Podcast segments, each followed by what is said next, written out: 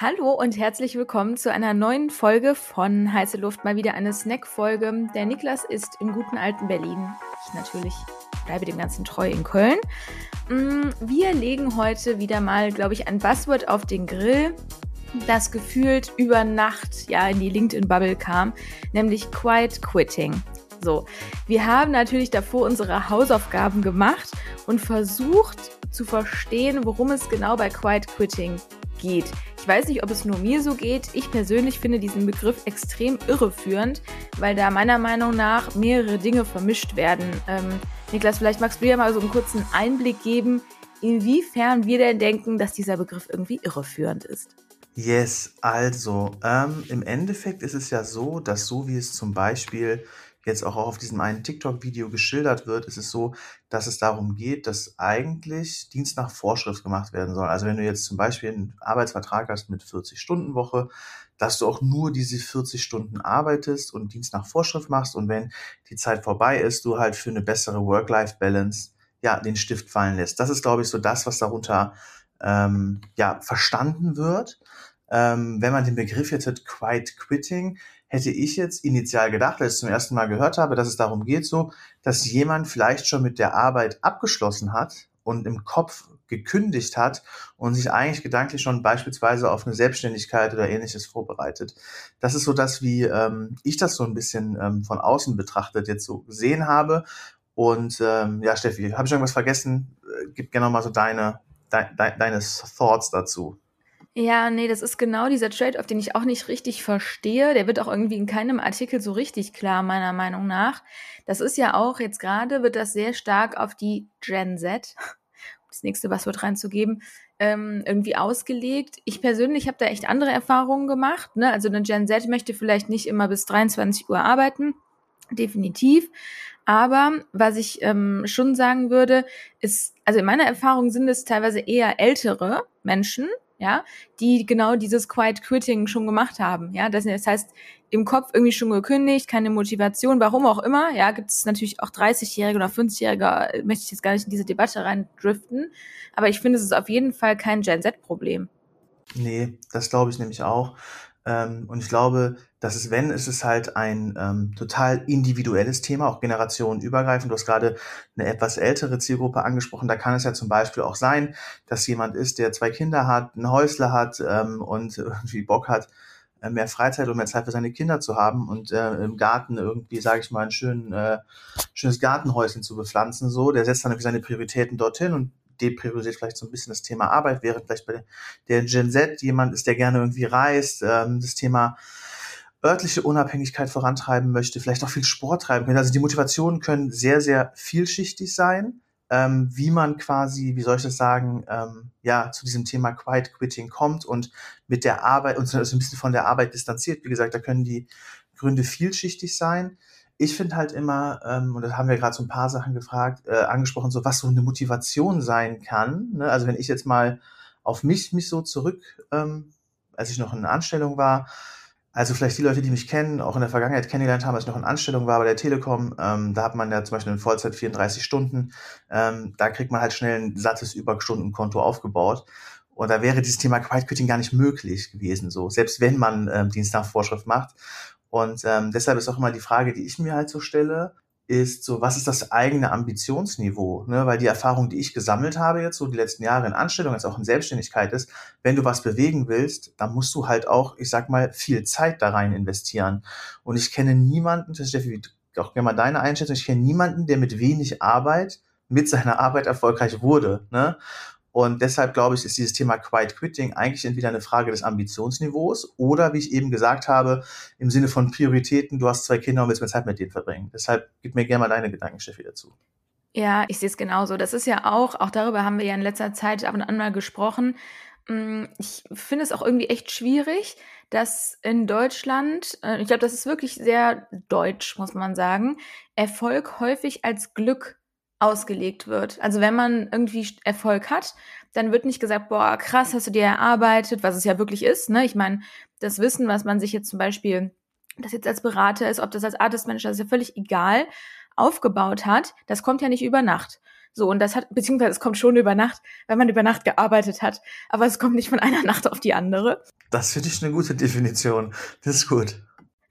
Und ähm, deswegen, ja, ich, ich finde auch, es wird teilweise, habe ich ja auch mir letztens bei LinkedIn geschrieben, ich mag es nicht, wenn so etwas glorifiziert wird, weil Quiet Quitting, egal ob du es in die eine oder in die andere Richtung auslegst, bedeutet ja letztendlich, du machst deinen Job nicht gerne.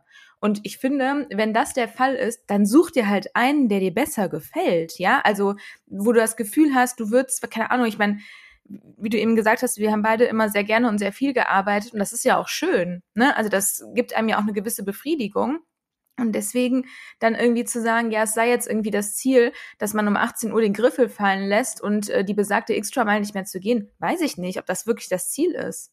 Nee, auf gar keinen Fall. Ich finde, das ist, was du sehr gut gesagt hast, und das würde ich komplett unterstreichen, ist das Thema mit, ähm, dann such dir wirklich einen Job, der dir wirklich Spaß macht und dich erfüllt, ne? Weil ich glaube, vielleicht bist du dann auf dem falschen Job, wenn Dienst nach Vorschrift irgendwie, wie soll ich sagen, so Alltag ist so. Ja, ich finde, das ist, weiß ich nicht. Also ich verstehe Menschen und ich, es sind auch, glaube ich, gibt sehr große Unterschiede von Arten des Denkens oder von Prioritäten setzen. Und ich kenne auch viele meiner Freunde, die hingehen und ähm, das private Leben stärker bevorzugen als den beruflichen Alltag.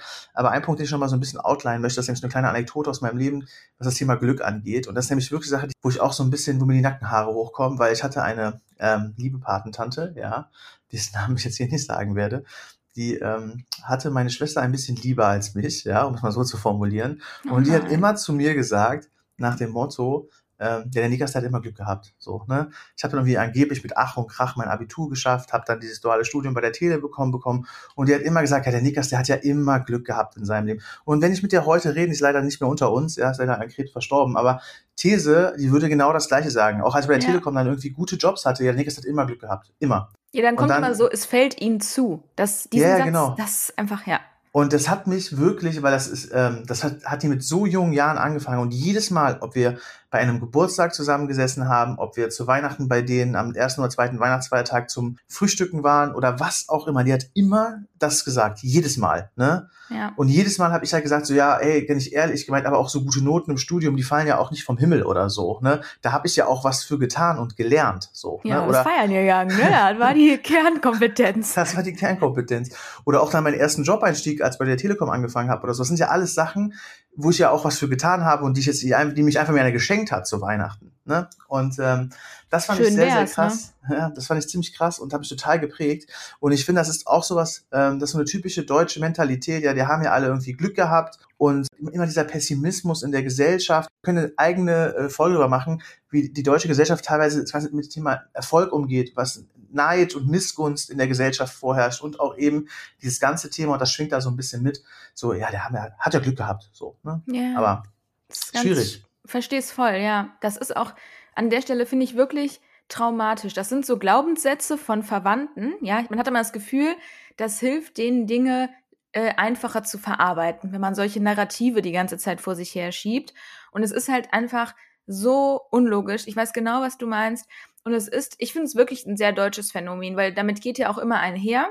Du standst einfach irgendwie zum richtigen Zeitpunkt an der richtigen Stelle, sage ich jetzt mal, ne? Aber du hast eigentlich nichts aktiv dafür getan und das äh, mindert natürlich komplett die Leistung an der Stelle. Deswegen würde mich das auch rasend machen, wenn das jemand sagt.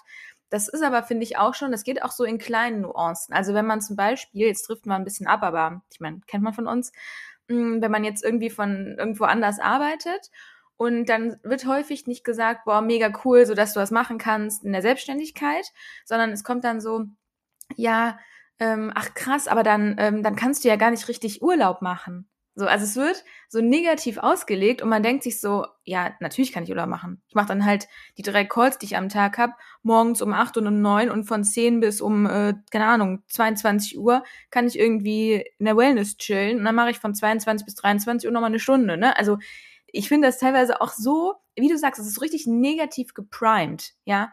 Und dann denken die wahrscheinlich noch, ja, dann verdient er oder sie vielleicht sogar noch mehr als ich, dann ist, dann hört's komplett auf. Ne? Deswegen eine kleiner Spoiler. Im Oktober kommt eine äh, Folge zu dem Thema Gehalt. Und ich glaube, da ähm, geht es auch noch mal ganz stark in die Richtung, weil ich glaube, Gehalt ist so die extremste Ausprägung dessen. Ne? Also wenn die Leute irgendwie sehen, was sie verdienen und was potenziell auch ein Kollege verdient, das ist ein ganz, ganz schwieriges Ding. Also deswegen, ich finde ja auch so transparente Gehälter, weil ich glaube, dass dann wirklich der Neid jenseits von Gut und Böse ist. Ja, Steffi, du bringst es auf den Punkt, ne? Transparente Gehälter, du hast das Thema Narrative angesprochen. So, ich finde, wir könnten dann eine ganze abendfüllende Folge machen über diese ganzen Glaubenssätze äh, und auch dieses ganze Negativität, Missgunst etc. Da kann man Stunden drüber reden. Ähm, das Thema Gehalt finde ich persönlich ein super spannendes, weil ähm, ich finde halt, ähm, da muss auch eine Transparenz herrschen. Und das ist so, ne, wir machen ja noch mal bald eine Folge zum Thema Gehalt, wo wir noch mal einen Deep Dive dazu machen. Aber dieses Thema Transparenz in den Gehältern plus nach Leistung zu bezahlen, ist eine Sache, die ich absolut in jeder Organisation, ob es kleine, mittelständliche oder auch große Corporates sind, am Ende des Tages muss der, der die beste Leistung bringt, egal wie alt er ist, egal was für einen auch Bildungshintergrund er hat. Es gibt ja auch viele Berufe, wo tatsächlich Gehälter nach Abschlüssen oder wenn du promoviert hast oder so, verdienst du mehr als jemand, der nur einen Bachelor hat oder gar nichts gemacht hat. Und das ist ein Punkt, der mich ehrlicherweise sehr, sehr stört. Denn ich finde, am Ende des Tages muss nach Leistung und nach Impact bezahlt werden. Das ist zumindest meine Sicht dazu, aber da machen wir auch nochmal einen Deep Dive zu. Und Deep Dive ist eigentlich ein super Stichwort aus meiner Perspektive, denn wir werden bald einen Deep Dive machen und da machen wir jetzt mal Werbung ein bisschen in eigener Sache. Äh, wir planen nämlich einen Content Day. Wir hatten ja jetzt mehrere Retreats veranstaltet und das letzte Retreat war zum Thema Content Marketing ähm, und das kam sehr, sehr gut an. Und wir hatten uns überlegt, wie kann man diese Inhalte anstatt über drei Tage mit sehr, sehr intensivem Austausch und Dialog nochmal in komprimierter, in einer essentiellen Fassung rausgeben. Ne? Und da haben wir keine, wie soll ich sagen, Kosten und Mühen gescheut, einmal so ein wunderschönes, ähm, ja, eine wunderschöne Agenda aufzubereiten, um einen Content Day zu veranstalten. Steffi, wann findet der denn eigentlich statt?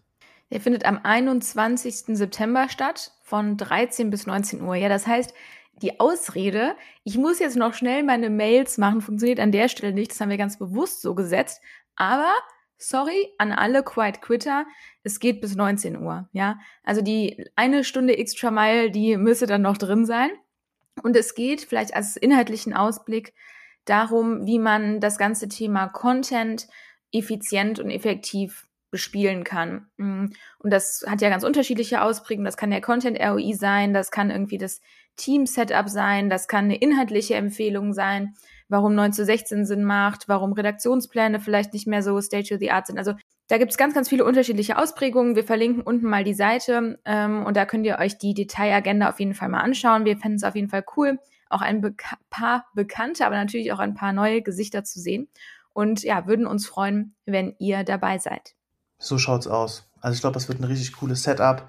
Wir haben Bock darauf und ähm, Steffi, gibt es noch nach der Werbepause, die wir so ein bisschen zum Ende der Folge jetzt gelegt haben, gibt es noch was, was du zum Thema Quiet Quitting loswerden möchtest?